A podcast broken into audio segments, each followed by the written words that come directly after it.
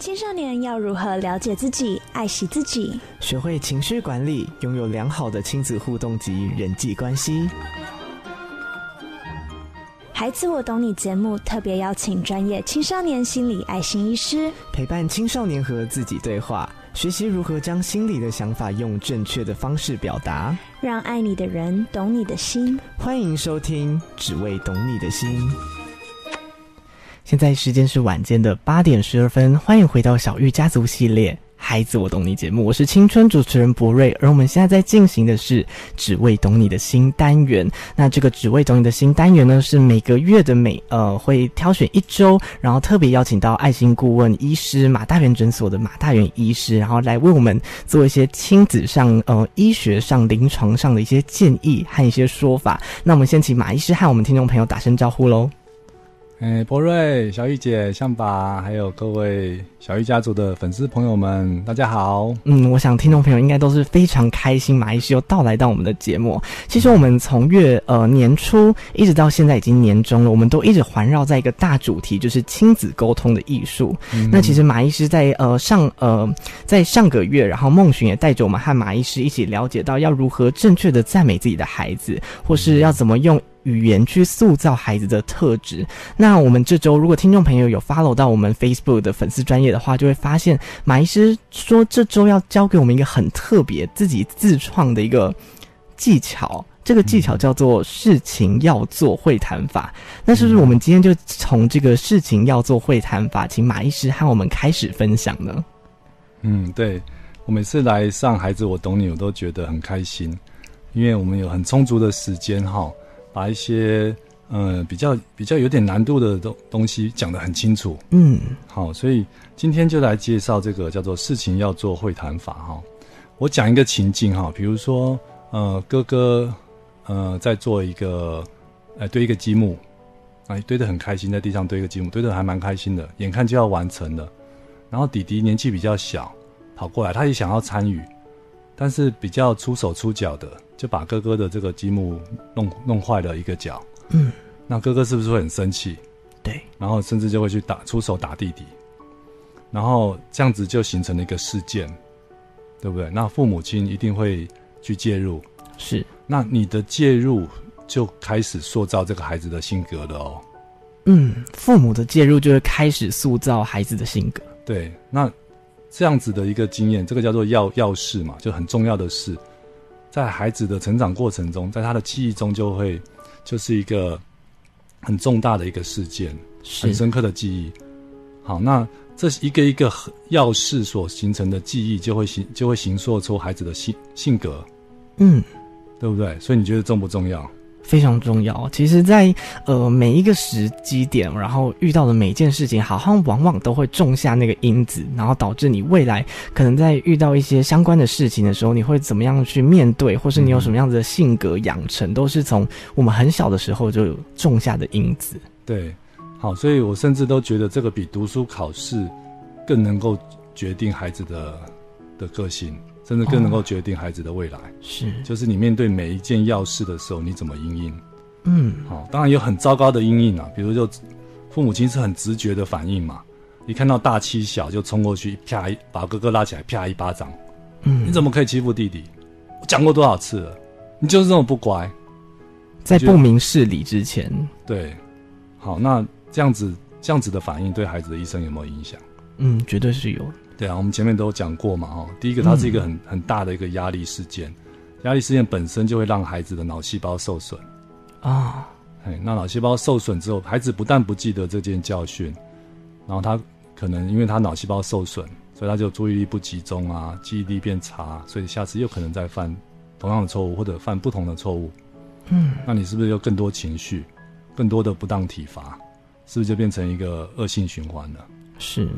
对，好，所以其实我们如果不知道方法的话，我们人生有好多这样子的状况，嗯，对不对？然后事后其实爸爸妈妈也会后悔，如果孩子真的越因为这样子越走越偏的话，好，所以我们赶快来学正确的方法，好，让孩子说可以从每件事情，不管是好事，不管是坏事中，都可以学习到很多。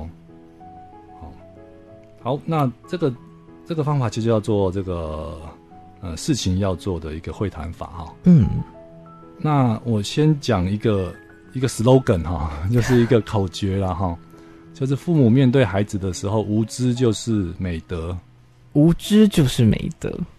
所以每个，哦、所以跟每个父母在面对孩子的要事的时候，就是要秉持这样子的心态，无知就是美德。对，第一个为什么说无知就是美德？因为父母为什么那么多情绪？为什么啪一巴掌打下去？因为爸爸的心中，他就觉得我是对的，你是错的。嗯，这就是就是就是说，爸爸太觉得我都知道一切了，对不对？很多父母就是一路对对对对到把孩子毁掉啊，哦、对到一塌糊涂。对到孩子再也不理你，那你这个对有没有意义？没有，没有，对不对？所以不不要太对，好，也不要自己就这么有自信哈，好，自己的这个处理方式一定是对，一定是对的，自己所理解的一定是对的，好，就你眼睛看到哥哥打弟弟，你就觉得你所理解的一定是对的，好，这是很糟糕的一个事一个事情哈。所以为什么孩子不喜欢跟父母讲话，喜欢跟心理师讲话？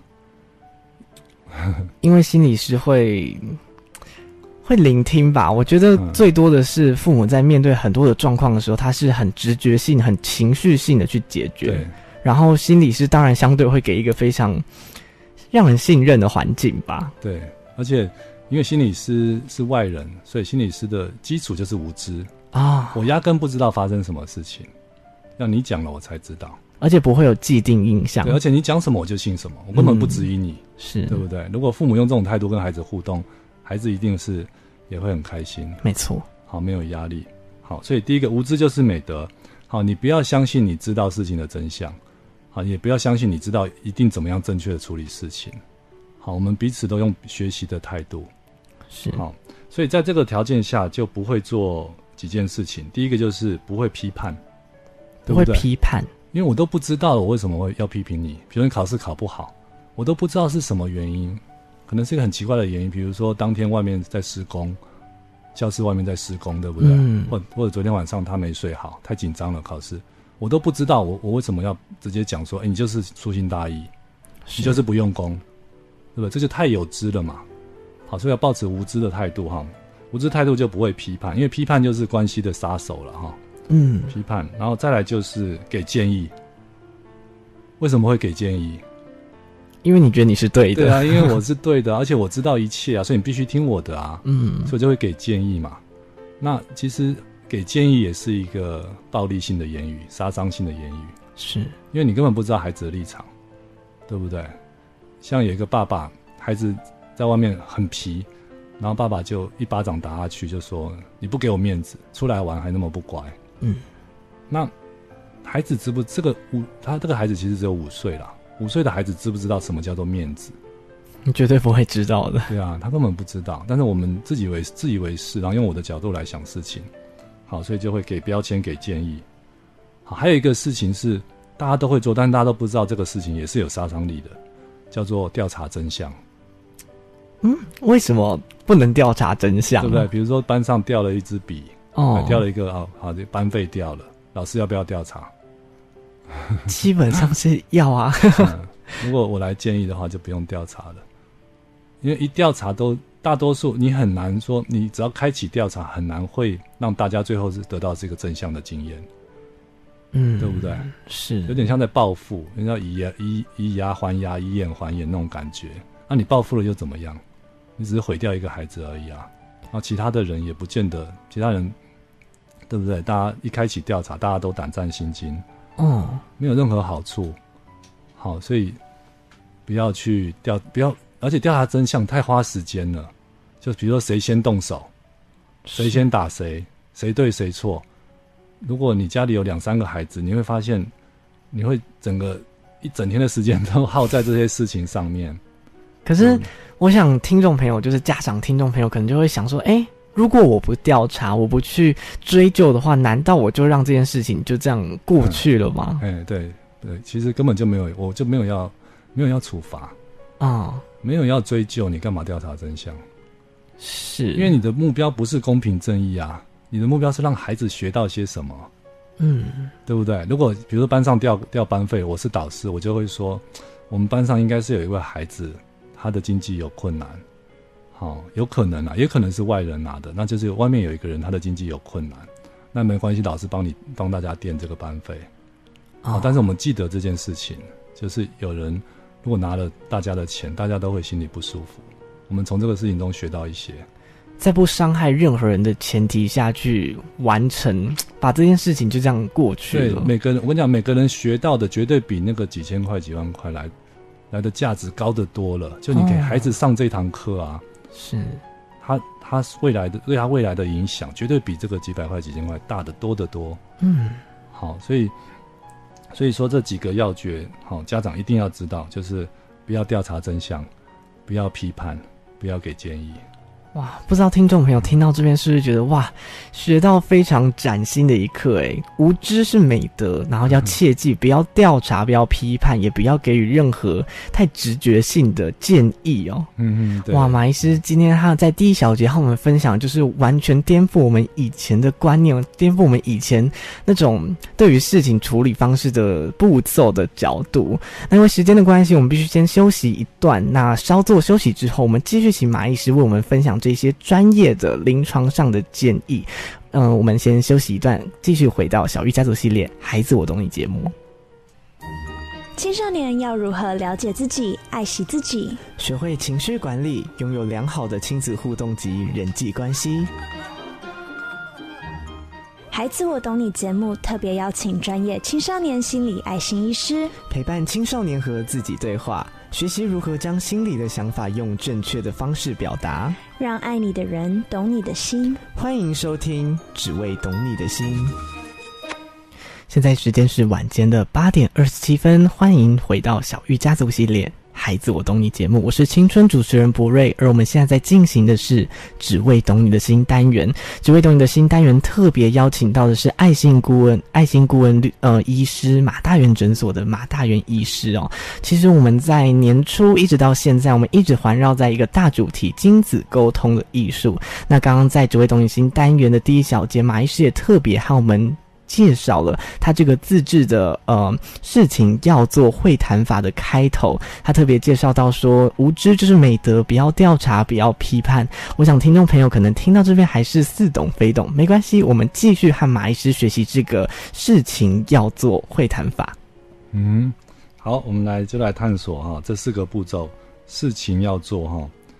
第一个是就是问孩子说发生什么事情，嗯。好像刚刚刚刚这个例子哈，哥哥因为弟弟破坏他的积木，然后打弟弟，好，然后那个你发现了哈，你就可以先，当然先是制止两个人的行为了哈，就一个用一个很温和但是坚定的态度把两个孩子分开，他说：“哎，发生什么事情？”那这时候有一个诀窍，就是说你不要去质疑，也不要调查真相，因为我们从头到尾就没有要惩罚嘛，只是要把这件事情。对，也不用，也没有要去讨公道嘛，嗯，对不对？也没有要公平正义嘛，对不对？这个公平正义在家里不用不要讲哈，因为没有意义，只会打坏关系。哦、所以我只要知道一知道发生什么事情是。那其中还有一个有一个要有一个重点，就是说有没有什么危险性啊？危险性对，发生什么事情，然后他把手举起来给你看，已经骨折了，嗯、那就后面就不用进行了，赶快送医院。对对，好，所以发先先问发生什么事情，好，有没有人受伤啊？好，是大概是发大概的状况是怎么样？那因为你没有要惩罚他，好，所以也没有要调查真相，也没有要质疑，所以孩子就不需要编造谎言，也不需要讲借口。嗯，因为很多大人的烦恼，爸爸妈妈或老师的烦恼就是，我只要一问事情，哇，孩子就一堆借口，然后一堆谎言，对不对？可是你要想借口跟谎言是怎么来的？建立在，因为他知道他可能会即将受惩罚了，他害怕受惩罚。对啊，就是为了逃避惩罚嘛。嗯，好，所以我我一一开始就讲明我没有要惩罚，对不对？那孩子就不需要编造谎言跟借口了。好，这个是事，这就是事。对，好，那接下来就是情，情就是孩子的这个情绪跟感受，情绪和感受，心情跟感受哈，所以就会问孩子说：“你觉得怎么样？”你现在感感受如何？嗯，好，因为为什么要问这个呢？因为很多父母会习惯于否定孩子的情绪感受，尤其是男生，对不对？男孩子不准哭，嗯，这个事情有什么好在意的？是，对不对？然后这样子的否定就会造成孩子的这个 EQ 发展就会受阻了。情商发展就会受阻，因为他只要有情绪表达出来，都被否定掉啊。而且会非常畏惧这样子以后发生，如果如果发生这种事情，他可能更会武装自己，或是完全不想和你沟通。对啊，甚至就憋在心里。嗯，你可以想象，比如说，呃，妈妈在在这个呃厨房做菜，然后不小心滑倒了，跌倒了，然后爸爸冲进去说：“不准哭，不痛，站起来。”哦，是。你觉得妈妈会不会抓狂？会气疯吧？对啊，对啊，所以我们大人之间都不会做这种事情。为什么每次都去要去否定孩子的情绪感受？嗯，对不对？所以你就其实就可以很大方的问说：“哎，你现在觉得怎么样？”那有时候这个孩子会不讲，你就帮他讲出来，就是说你是不是很痛？好，刚刚伤口是不是很痛？还是不是觉得很难过啊？好，可以帮他讲出来，让他了解哦，原来这个就是叫做痛，原来这个叫做难过。那有个诀窍就是说，年纪比较。小的孩子可以用基本的词汇了哈，比如说你会不会不舒服啊？你是不是很生气？你是不是很难过？对不对？嗯。但年纪大的孩子，你就可以教他一些比较细致的表达了。就比如说，你是不是觉得很担心啊？你是不是觉得不受尊重啊？嗯。你是不是觉得很丢脸？还是这样子让你觉得很孤独？对不对？就我们越大的孩子越，越越需要去更细微的感受自己的情绪，还有表达自己的情绪。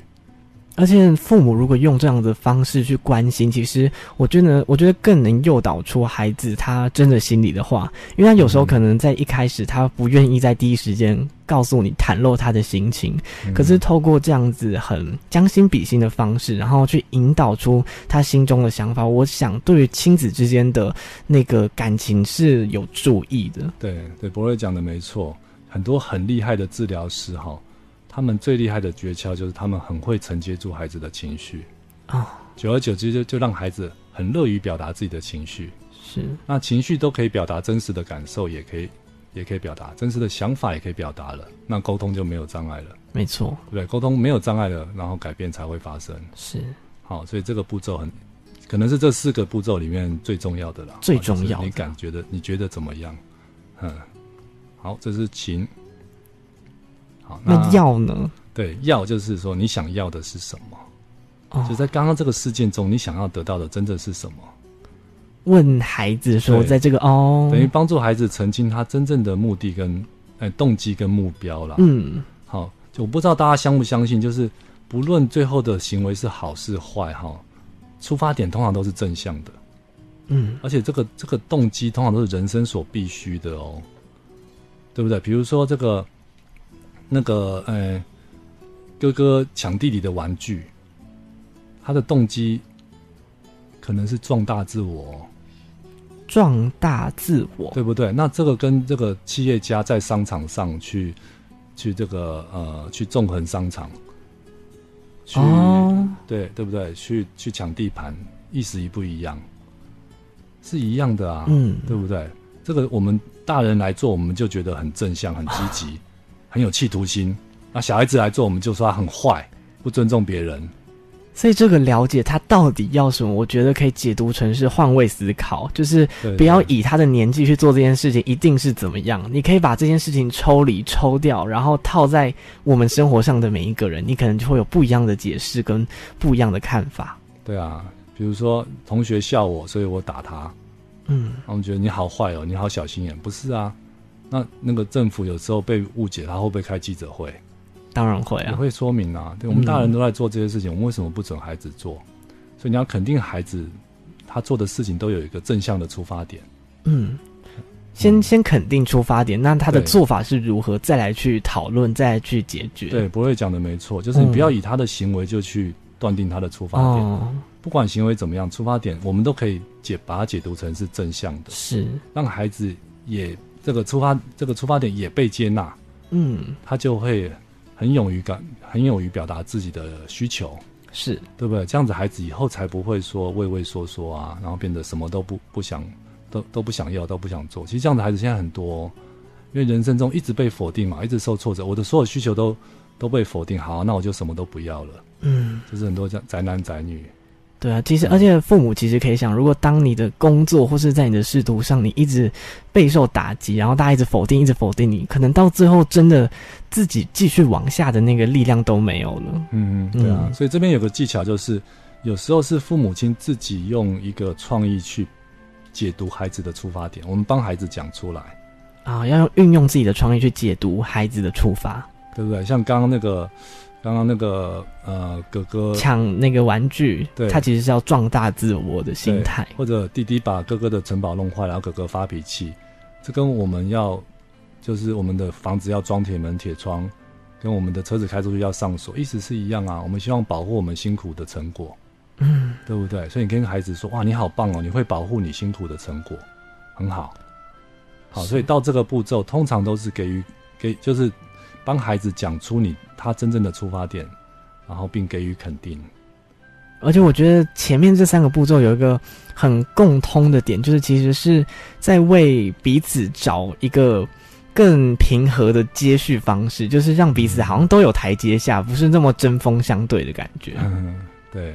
是，那因为呃时间的关系，马医师和我们介绍了到底呃事情要做，其实就是发生什么事，然后呃要去了解他的感受、他的情绪，然后去追究他到底要什么。说甚至你可以用你自己的创意去解读孩子做这件事情到底他的目标是什么，他到底要什么。但时间的关系，我们先记一段广告，广告之后继续回来请教马医师有关于亲子沟通的艺术。我们进广告喽。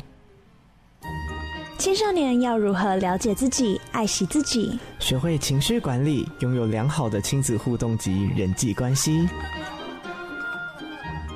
孩子，我懂你节目特别邀请专业青少年心理爱心医师，陪伴青少年和自己对话，学习如何将心里的想法用正确的方式表达，让爱你的人懂你的心。欢迎收听《只为懂你的心》。现在时间晚间的八点四十二分，您现在收听的节目是小玉家族系列。孩子，我懂你节目，我是青春主持人博瑞，而我们这周在第一个小时进行的是“只为懂你的心”单元。“只为懂你的心”单元在每个月会固定请到我们爱心的医师马大元诊所的马大元医师，为我们在嗯、他医学上的知识，在临床上面的个案去和我们分析，和我们分享，在所有亲子沟通，在所有亲子处理，在所有亲子的相处之间，到底该用什么样子的比较好的方式，可以去增进。彼此的关系哦，那其实刚刚我们在前面的节目呢，我们特别介绍了马医师的事情要做法的前三个事情要，嗯、那是不是马上我们就请马医师和我们分享这个做到底是要做什么呢？嗯、对，所以这时候就会问说，呃，前前面都已经说，哎，发生了什么？好、哦，你觉得怎么样？啊，你想要的到底是什么嘞？然后最后一个问题就是说，所以接下来可以怎么做？嗯，到底要做什么呢？对，因为其实这一步骤就是让孩子可以用一个，呃，通常是更有创意、更有效率、感受更好或者更有趣的方法来解决问题。嗯，去替代刚刚原来那个不 OK 的方法。是，嗯，那通常孩子一次可能不会找到，他会讲一个很糟糕的方法，比如说你也要揍弟弟啊，你要打他，你要处罚他，你要管他，然后这时候我们不用不用去辩论哈，我们只要回到前一个步骤。就是说，那你真的要的是什么？哦，有没有什么更 OK 的方法可以让你得到你所要的？嗯，因为你当初要的不是弟弟要受惩罚这件事情，可是为什么到了接续之后，反倒要要求爸爸妈妈也要去处理、去惩罚弟弟？嗯嗯，所以这个做是一个很很重要的步骤，就等于是训练孩子解决问题的能力。所以这个做其实不是父母要怎么做，而是带着孩子去了解他应该为了这件事情他要做要怎么做，就是他有了这个目标，他有这个目的，但是他应该怎么去达成这个目的，不是用他原本这样子的手法。对啊，所以你看我举个例子，比如说在学校被霸凌，说啊你好胖，嗯，然后这时候怎么办？如果说自己在心里，其实这个事情要做，自己在心里也可以跑一遍。好，发生什么事情？我现在觉得怎么样？好像很生气。我想要的是什么？其实我想要的是要有很好的人缘，对不对？嗯。我应该不想要的是暴富嘛？我想要的是在大家面前失去风度。嗯。所以可以怎么做？可以怎么做？赶快想，还想到一个说啊，对啊，其实我家的体重计昨天也跟我抗议嘞，打圆场自嘲的方式，然后结果旁边的人就会哄堂大笑。哦。然后大家的眼睛是雪亮的，就觉得这位同学好。好幽默哦，而且 EQ 很好，EQ 很好。对，是刚刚那个讲他胖的人很没水准。嗯，那那个那个讲他胖的人就会支支吾去了。对，对？给他碰一个软钉子，好，那你在同学心目中的地位就提升了，是对不对？所以就是我们的孩子如果有这个、嗯、这个能力，就叫做把问题转换为目标，转换为解答的能力。把问题转换成解答的能力，对，因为问题是让你痛苦的嘛，嗯，但是目标是让人期望的，是解答是让人觉得很有成就感的，是对不对？所有人都可以把问题转换成目标，转换成解答，那他的人生会很顺，是对不对？不管遇到任何的问题，再大再再惨烈的问题，你都有能力把它转换成目标跟解答。嗯，而且你还是透过一个问题，然后去将自己之后的解决方式转化出来，那其实是更不容易的。对，嗯，哦、那中间的话，中间，呃，我讲一个，还有一个观念叫做开放性，好、哦，接纳性的言语，接纳性和开放性的言语。对，因为孩子会讲，比如说前面讲的说，哎，发生，呃，发生什么事情，然后孩子说，弟弟破坏我的积木，你这时候你要回什么？你说以一个父母亲的身份吗？啊，因为前面讲过了，你不能调查真相，也不能批判，哦、也不能给建议。哇，那还可以回什么？嗯，对不对？很难，好难哦。所以我，我给大家一个范本啊，就开放性、接纳性的言语。比如说，他他把我的积木破坏掉了啦，你就回答说：“哦，原来如此。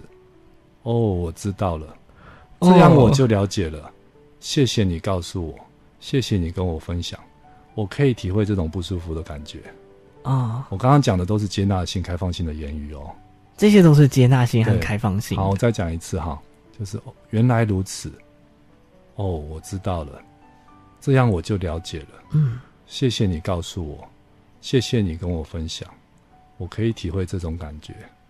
好，这些都是哦，不不是全用了，就挑一句来用。嗯嗯嗯，你觉得这些，不论你觉得这些话听起来觉得怎么样？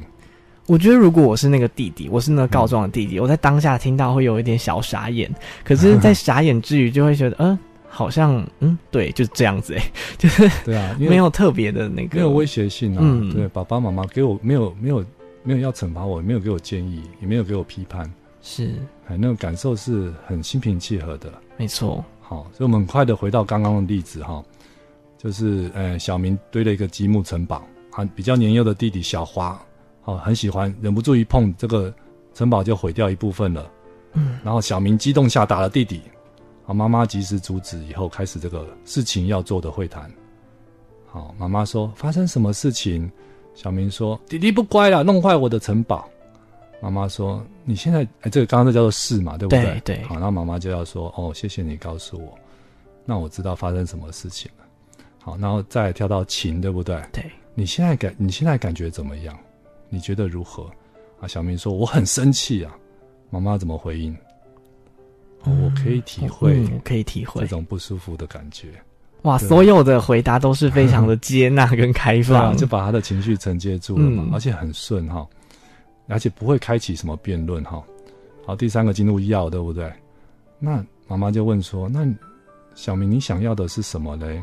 小明还是很生气，说：“我不知道啦。”好，那不知道怎么办？诱导他讲出他到底要什么？对，诱导他讲，好，或者是妈妈也可以替代他讲，对不对？嗯、你是不是想要保护你的城堡？妈妈这样子讲哈，然后小明说对，然后妈妈就赶快给予肯定哦，因为这是不是一个很棒的出发点？是对啊，就说保护自己辛苦的成果，这是很棒的事情哦。我们住的社区会有警卫，爸爸的车子停在外面也要上锁哦，对不对？这是大人每天都在做的事情，没错。嗯，保护你的城堡很棒。好，然后这时候就紧接着进入做最后一步骤嘛。嗯，你觉得可以怎么做？如果可以重来一次的话，你觉得可以怎么做？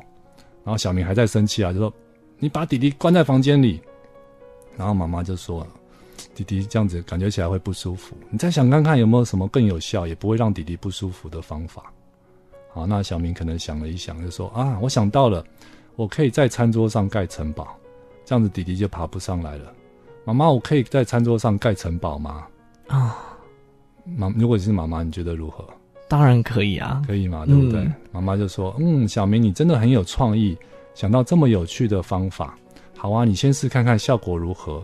好，等你快盖好了，妈妈再带弟弟去参观哦。”哦，嗯，哇，非常非常完美的，非常平和 的解决这样子的家庭纷争呢。对啊，所以有没有从头到尾有没有要惩罚谁？完全没有，而且很没有情绪的交叠，跟那个针锋相对。对啊，你一调查真相，你一惩罚就模糊焦点了嘛，而且孩子学不到任何事情。是，而且妈妈在处理这件事情的时候，不只顾及到哥哥的情绪，其实，在跟哥哥沟通的这个过程当中，其实如果我是弟弟，他也不会很极力要为自己辩驳什么，因为好像听起来没有自己的事情。嗯，对啊，其实弟弟在旁边也也可以学到啦。嗯，对，对，因为他可以。让示范给弟弟看，说大家都用很平和的态度来解决问题。是，对，而且其实小明应该是收获最多的，对不对？因为他想到一个有创意的方法来解决问题，他以后对于解决问题这件事情会更有自信，是，就会养成尊重他人啊，或者动脑筋不要动拳头的这种习惯。而且就会养成这样子把问题转化成解决方式的一个，我觉得是一个非常强大的能力哦。甚至很多很多的大人都到现在可能都还没有学会。嗯嗯，对，所以这个就是生命中的孩子成长过程中，生命中会发生的要事。嗯，每一件要事，父母还有师长怎么去处理，就可以塑造出孩子的性格。是，嗯，那过去因为我们不知道，所以就会很容易用情绪或者用直觉。或者用我们本来的方式，甚至用我们的父母对我们的方式去解决这些这些问题，嗯，解决这些冲突，是，然后就反而制造了更多的伤害，对，然后打坏了关系，然后又制造了更多的问题。没错，对啊，那很多父母会甚至就觉得跟孩子相处压力好大，甚至有的爸爸会故意说啊，工作好忙，一回到又又回家就关在房间里。哦，因为其实不只是小孩子，他其实会有压力，其实父母本身也会有压力。对，所以他会害怕去，就是害怕自己处理的不好，那我干脆不要处理啊。哦、对，所以其实归根究底就是说，我们不知道方法。没错。对，或者是说我以为我知道方法，可是那个方法其实是不 OK 的。嗯，而且很多时候，我想，如果就算是我自己是父母，嗯，我我所做的方法一定是以我为出发，然后以我为中心，嗯、以我为事情的标准，然后去解决。嗯、因为我觉得我经历更多的事情，然后当然，我觉得不管是父母啊，可能同才之间，你在解决方式的时候。你很多都是从自己出发，因为你最根本、最情绪、最直觉的，就是想到自己的方式。对，很很难去设身处地的为人着想。所以我们要花一些时间去学更 OK、更有效的方法。嗯，学会之后，你就很有自、很有信心。没错。比如说半夜三更，你要赶明天的工作，结果突然电灯熄掉了，是，你会不会很挫折？会啊，假设你不会换灯泡的话，嗯、对不对？你会觉得好挫折，完了，上天怎么这样对我？我真的好不幸哦，而且很慌张。对，可是如果你会换灯泡嘞，我这时候就会觉得，哎呀，我有这个技能真好。对啊，你会觉得耶，我为我自己解决了一个难题，我可以大展长才。嗯，对啊，你就会觉得太好了，这个问题来得好。嗯，我就可以赶快去，赶快去解决问题了。是，对啊，我我自己也有这种经验，因为我们家一直都有狗。可是我其实不是多么喜欢狗哦，所以就不喜欢跟狗互动。可是我后来看了那个有一个国家地理频道的节目叫《报告狗班长》，报告狗班长，嗯，它里面的那个就是训犬的方式，好好好玩哦，嗯，所以我学会之后，我知道技巧之后，我就好喜欢亲近狗，是，所以跟这个家里宠物的关系就越来越好，嗯。嗯，所以我相信亲子关系也是如此。是哇，马医师今天和我们讲了，就是这个事情要做的这个会谈法，它其实里面蕴藏了非常大的呃学问哦。就是像我一开始听到，就是说为什么不处理事情，我会觉得很惊讶。就是事情发生了，不就是要解决嘛？可是我觉得马医师刚刚讲到一句话，我觉得特别重要，就是在家里不需要去谈公平正义，嗯，你只要去好好的去陪伴孩子，然后让彼此养成是一个好的人格发展。其实。所谓的公平正义，倒也没有这么样子的重要了。所以这样子的事情要做法，它其实是一个非常对彼此都很平和，可是又可以彼此一起成长的方式。嗯、那今天非常感谢马医师，其实从月呃年初一直到年终，我们一直在谈这个亲子沟通的艺术。之、嗯、所以为什么拉的篇幅那么长，就是因为它非常重要，嗯、而且它是非常。每时每分都发生在我们的生活当中的，所以要特别感谢马医师这么用心的为我们准备这样子的主题，然后每周都是这么用心、这么认真的为呃听众朋友解答问题。嗯、谢谢博瑞，谢谢马医师。那其实马医师，我们今天谈到的就是亲子沟通呃艺术这件事情哦，所以我特别挑了一首歌，在这个小节之前，这首歌收录自在陈奕迅二零零一年的专辑《Shall We Dance? Shall We Talk》里面的《Shall We Talk》，歌词这样讲到的哦，请你说。我们为何变成陌路人的模样？请你说，还有什么比沉默更难堪？难道互相隐藏就能避免了失望？